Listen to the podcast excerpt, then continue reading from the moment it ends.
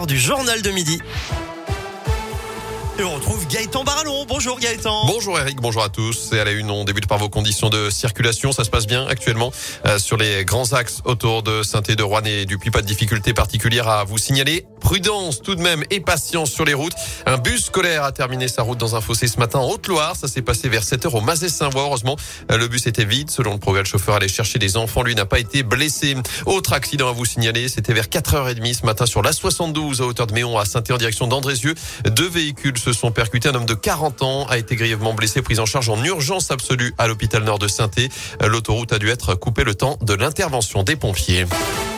À la une, ce chiffre, 1,2 million de Français ont pris rendez-vous pour leur rappel de vaccination hier sur Doctolib. C'est le second record après celui du 13 juillet et les annonces d'Emmanuel Macron sur le pass sanitaire. Cette fois, c'est le rappel vaccinal qui sera étendu dès demain à tous les adultes, cinq mois après leur dernière injection ou contamination.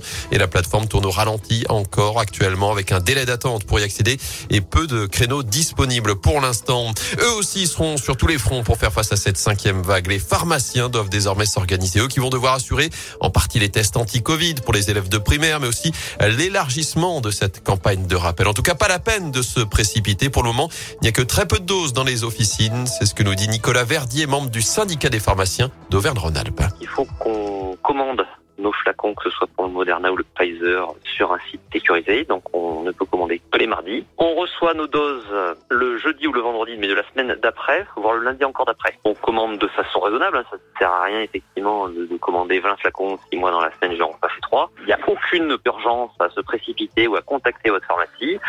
On vaccinera, on fera face. Une annonce comme ça faite de façon aussi courte euh, sur toute la population, euh, enfin on nous change tout le temps nos paramètres, on a du mal à suivre. Le ministre de la Santé a aussi annoncé que la durée de validité des tests demandés pour le pass sanitaire va passer de 72 à 24 heures. Le port du masque devient lui obligatoire dès aujourd'hui dans les lieux clos, même là où le pass sanitaire est demandé.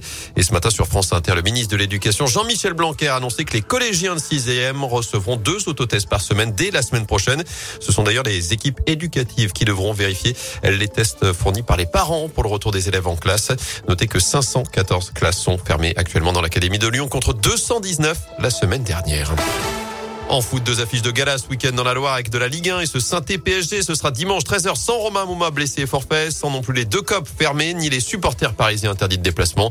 Il y aura également de la Coupe de France, le huitième tour à Andrézieux qui va défier Grenoble. Le GF38 pensionnaire de Ligue 2, ce sera à partir de 17h demain à l'Envol Stadium. Enfin, les deux retours après l'annulation de l'an dernier. La Saint-Élion revient ce week-end pour sa 67e édition. Au programme 13, 23, 46 ou 78 km pour la distance Rennes entre Saint-Élion. 156 pour ceux qui vont faire l'aller-retour. Il y aura 17 000 concurrents et peut-être de la neige par endroit.